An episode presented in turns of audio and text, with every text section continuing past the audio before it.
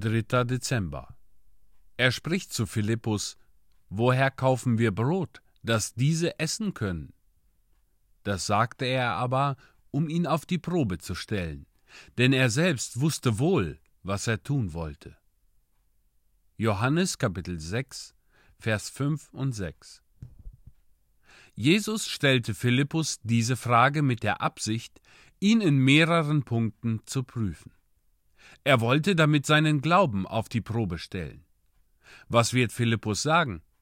Wenn er starken Glauben hat, wird er antworten Großer Meister, es ist nicht nötig, Brot zu kaufen. Du bist größer als Mose, und unter Mose wurde das Volk in der Wüste mit Manna gespeist. Sprich nur ein Wort, so wird es Brot regnen, und alle werden satt werden. Wenn Philippus großen Glauben besessen hätte, so hätte er vielleicht geantwortet Du bist größer als Elisa. Und Elisa nahm ein paar Gerstenbrote und Kornehren und speiste damit die Söhne der Propheten. Herr, du kannst das gleiche tun. Wäre Philippus noch größerer Glaube gewesen, so hätte er sagen können Herr, ich weiß nicht, wo Brot zu kaufen ist, aber es steht geschrieben, der Mensch lebt nicht vom Brot allein. Du kannst diese Menge ohne sichtbares Brot völlig sättigen, ohne dass sie einen einzigen Bissen essen. Die Frage des Herrn offenbarte, wie klein der Glaube des Philippus war, denn er begann, seine Pfennige zu zählen.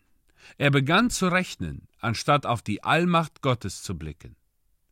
Ich fürchte, wenige von uns können sich von diesem Fehler freisprechen da sogar Mose einst in ungläubige Berechnungen verfiel. Sechshunderttausend Mann Fußvolk sind es, darunter bin ich. Und du sprichst, ich will ihnen Fleisch geben, das sie einen Monat lang zu essen haben.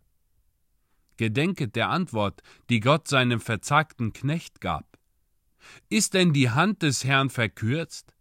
Jetzt sollst du sehen, ob mein Wort eintreffen wird vor dir oder nicht. Ebenso sollen wir an die Treue Gottes glauben. Aber wenn wir zweifeln, wird er sich uns auf eine Weise offenbaren, die uns schmerzlich unsere Sünde des Misstrauens gegen unseren Herrn empfinden lassen wird.